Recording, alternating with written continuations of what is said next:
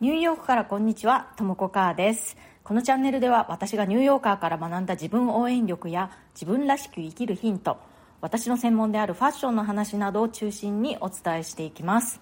ニューヨークの自由でポジティブな空気感とともに、ちょっと元気が出る放送をお届けします。それでは今日もよろしくお願いします。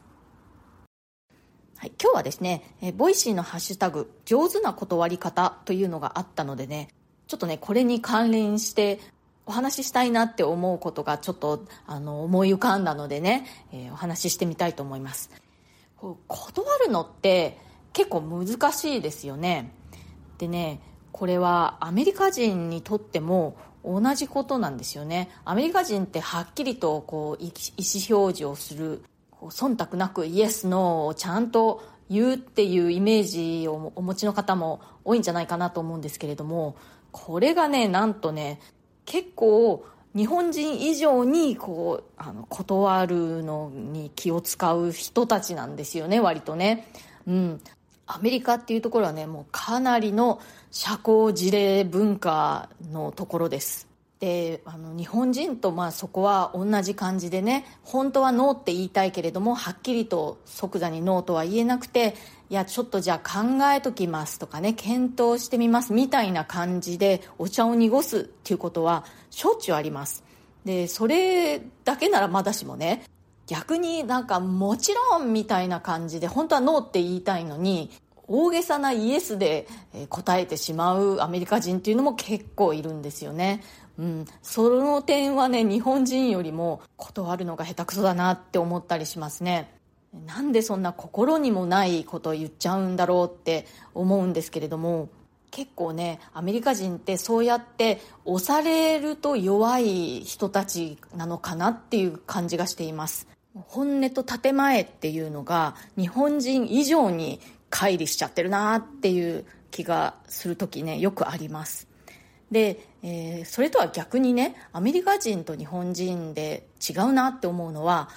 あのアメリカ人は押す方はすごく得意だなって思うんですよね。押されるのにはちょっと弱いんだけれども押す方はガンガン押せるという感じがします。そこの遠慮はねあの日本人と比べるとあんまりないなという気がするんですね。ダメ元で言ってみようとかね聞いてみようとかね聞いたもん勝ち言ったもん勝ちみたいなところはね結構あるんですよね。そしてねその自分の主張何かを欲しいとか何かこう自分の希望を叶えるために自分の意見を正当化するみたいなところはねあのとっても上手だなって思います。アメリカは訴訟社会って言われてるんですけどちょっと言うの難しいです。訴訟社社会時々こうとんでもない日本ではありえないような訴訟がまかり通ってあの勝ったりするってことあるじゃないですか。あの時々ニュースになったりしますよね。例えばコーヒーが熱すぎてやけどしたので訴訟して勝つとかね。ファーストフードのなんかこう食べ物が熱すぎてやけどしたから訴えて勝つとかね。なんかそういうところにねこうアメリカ人のこう押し上手っていうのかな。押す方はどんどん押すなっていう文化が垣間見えるなって思うんですよね。なんかねとにかくこう泣き寝入りとかしないっていう感じなんですよね。でまあ私もね長年ニューヨークで暮らすうちに少しですけれどもねダメ元で言ってみるみたいなことができるようになってきたという気がします。先日もねあの私の携帯電話の契約でね国外でも使えるパッケージというのを私が契約していたんですけれどもあの日本に行ったりする時にそこで使えるようにね。でそれをねあの解約したかったんですけれどもなんかねちょっとねアプリが使いづらいみたいな感じでちゃんと期日までにね解約できてなかったんですよね。でそれでその分のチャージがね100ドルついちゃってたんですよ。100ドルだからまあ1万5000円ぐらいですよね。でまあでもねそれちゃんと解約できなかったのは私のせいだといえば私のせいでもあるんですよね。ちゃんと確認をしなかったりだとか。でもあの言うだけ言ってみようと思ってね電話会社に電話して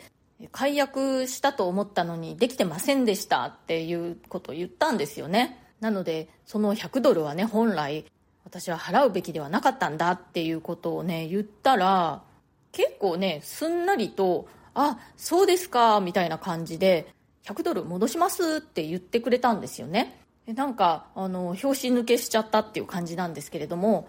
電話する前はねあなたがちゃんと期日までに解約していなかったんだからあなたのせいですって言われちゃうかなーなんて思っていたんですけれどもでそうやって言われたらねなんて反論しようかとかいろいろ考えてねあのオタクのそのアプリの使い勝手が悪いとかいろいろ言おうかなとか考えてたんですけれどももうそんなこと言う必要もなくすんなりとあの100ドル返金されたっていうことがあってね。まあ、大したことではないかもしれないですけれども私にしては遠慮せずちゃんとこう言えたなと思ったりしました、まあ、今の例はね対カスタマーサービスみたいな感じなんですけれどもそうじゃなくても日常生活の中でね結構こう頼み上手だなって思うアメリカ人に出くわすことありますねまあ行き過ぎるとねちょっとこう人使いが荒いみたいな感じになっちゃうんですけれどもアメリカ人ね、こう、外してこう、お願い能力は割と高めかなっていう気がします。私もね、もうちょっとお願い能力高めたいなって思っているんですけどね、なんかこう、いろいろ心の中で考えてしまって、まだまだ修行が必要ですね。はい、コメントのお返しをしたいと思います。えー、作曲家の小松正文先生とのえ、コラボ生放送のアーカイブ放送にコメントいただきました。タラさんから、ともこ母さん、こんにちは。鈍調に息を飲みました。これは素晴らしいですね。お二人の対談は本当にあっという間に時が過ぎますね。ライブでも聞き、アーカイブでも聞かせていただきました。お二人ののびのびして芯のあるお声にシークレットが潜んでいると思いました。感性を磨き、感覚に耳を澄ませ、音または色、フォルム、生地のニュアンスで内なる美、楽、快、強、愛をアウトプットする素晴らしい循環を持っておられる方ならではのウェルビーイングを感じます。素敵ということで、えー、タラさん、素敵なコメントありがとうございます。えライブでも聞いてくださって、さらにアーカイブも聞いてくださったということでね、本当にありがとうございます。小松先生もとってもこう自然体な感じでねお話しされる方なのでなんかね心地いい感じであっという間に時間が過ぎていくんですよね小松先生とはねもう今までに2回コラボをさせていただいたんですけれどもねそういうご縁をすごくありがたいなって思いますそれからもう一つ何度も思い出してしまう許せない一言ってありますか？これは10月6日の放送でした。こちらにもコメントいただいております。タリュアさんから、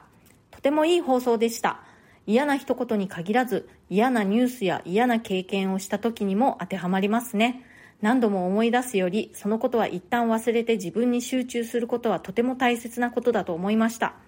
10月に入り、日本では不登校もいじめも過去最高、しかも10年連続増加のニュースが流れました。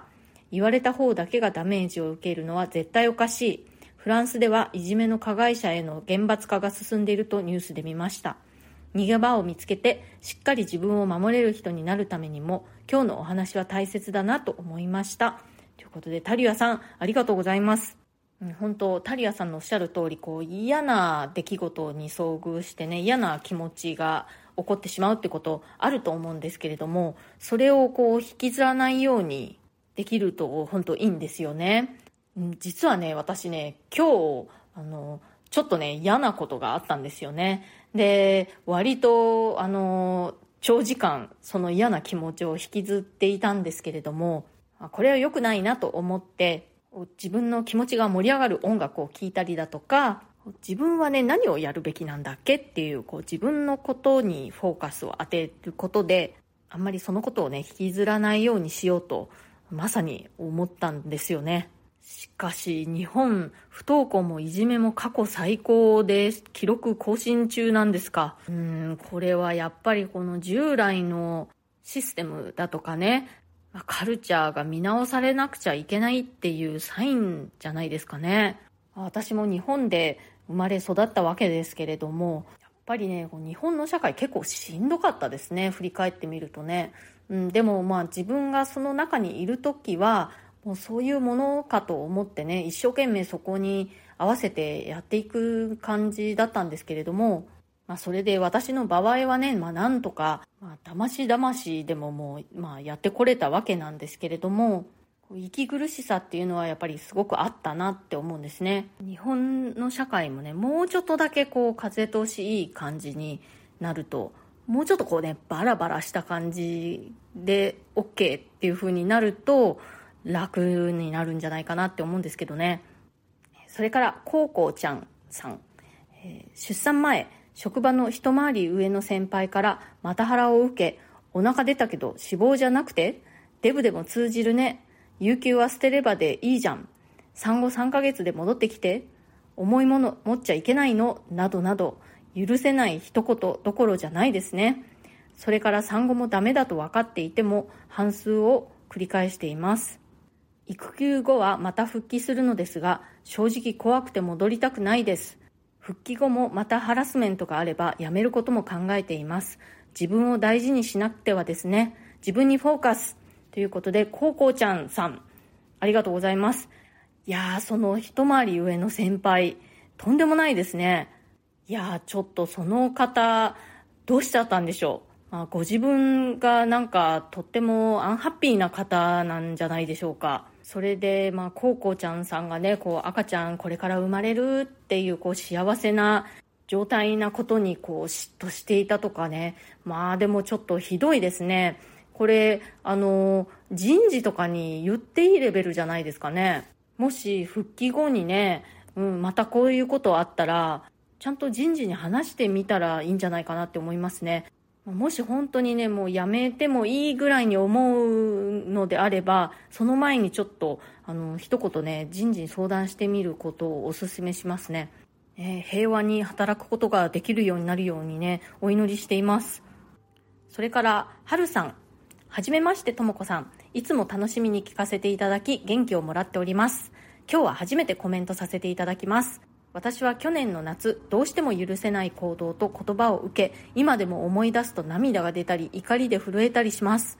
今日の放送を聞いて全力で忘れる自分にフォーカスというとも子さんのアドバイスを聞いて気持ちが楽になりました。すぐに忘れられるか分かりませんがやってみようと思います。私は絵を描くのが大好きなので思い出しそうになったら絵のことを考えようと思っています。とも子さんに感謝です。ということではるさんえー、初コメありがとうございます。ね、ほんとひどいことを言われたりすると結構長いことを忘れられなかったりするんですよね。もうたかが言葉なのになんかずっとね残っちゃったりっていうの分かりますけれどもうねそれはね言った人が悪いのであってはるさんがその言葉をねこんな大事に長く長く持ち続ける必要は本当ないんですよ。うん、自分に対してねすごくこう良くしてあげてください。私がね時々やるのはですねこういう時にこう自分が小さい子供かのようにね自分に対してこう話しかけてみるっていうなんかこう自分の中に2人自分がいるみたいな感じですね。それで、えー、リトルトモコにねあれは嫌だったねあの人意地悪だねなんであんなこと言うのかね嫌だったねって言ってあげるんですよ。そうするとねその自分の傷ついた心が少し慰められるような感じになるんですよね、うん、あのちょっと試してみてください。そしてもう自分を自分の好きなものもう素敵なものでこう囲んであげて悲しい思い出とかね嫌な思い出が蘇ってこようとしてももうキラキラキラって跳ね返しちゃってください。自分の周りにねこう何か自分の好きなもの素敵なものを集めてバリアを張るイメージです。そして、えー、うふふ知ったこっちゃないわってねお花畑な感じにねこうしてみるといいかなって思います。知ったこっちゃないっていうのも私あの自分にフォーカスとセットでよく使います。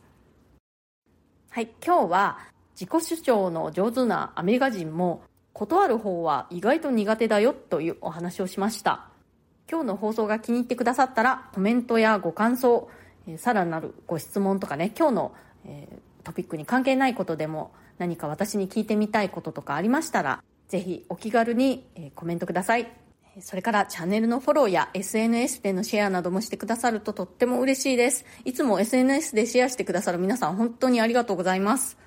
それから、えプレミアム放送も配信中です。週に2回以上、通常放送よりももっと近い距離感で、私のニューヨーク生活の具体的な話や、プライベートな事柄などについてお話ししています。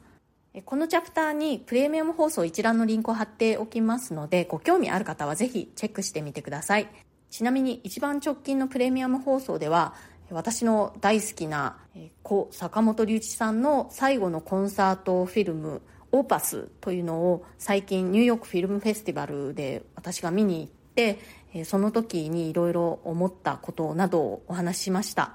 プレミアム放送のお申し込みは Web 経由がお得になっておりますアプリ経由だと手数料の分かなり割高になってしまいますのでご注意ください。リンクをクリックするとブラウザーが開くと思いますのでそうするとあのウェブ上でお手続きできるかと思います。今日も最後まで聞いてくださってありがとうございました。それではまた次回、ともこかーでした。